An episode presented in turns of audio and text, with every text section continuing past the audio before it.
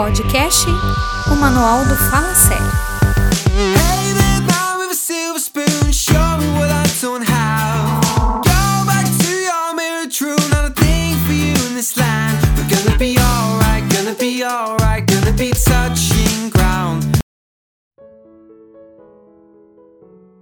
Fala galera, e aí, tudo bem com vocês? Demorou, mas conseguimos voltar.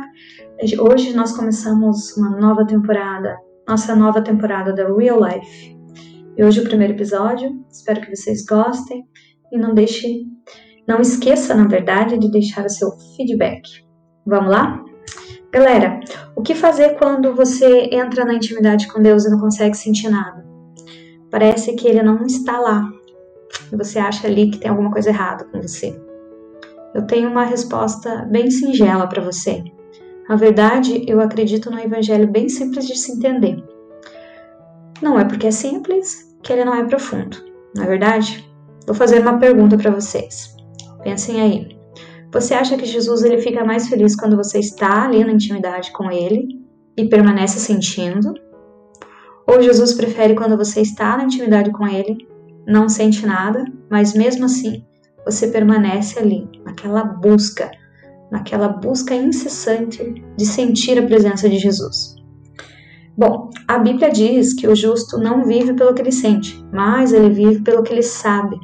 Ele vive pela fé.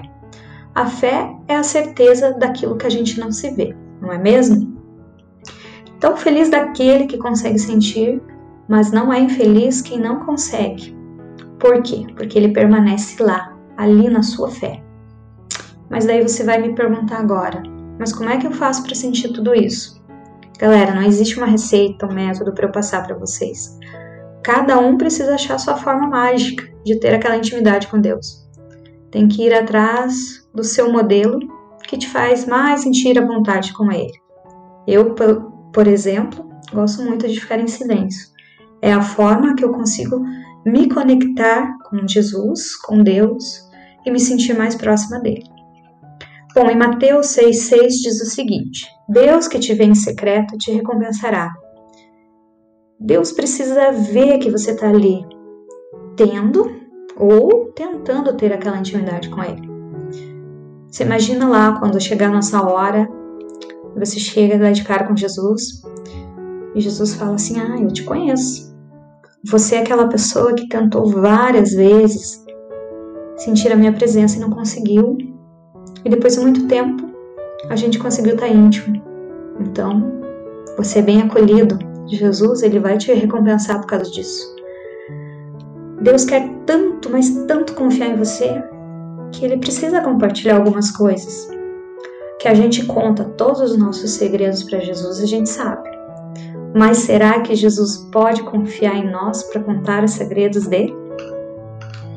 Escolha então, galera, permanecer no seu lugar secreto. Escolha permanecer em Jesus.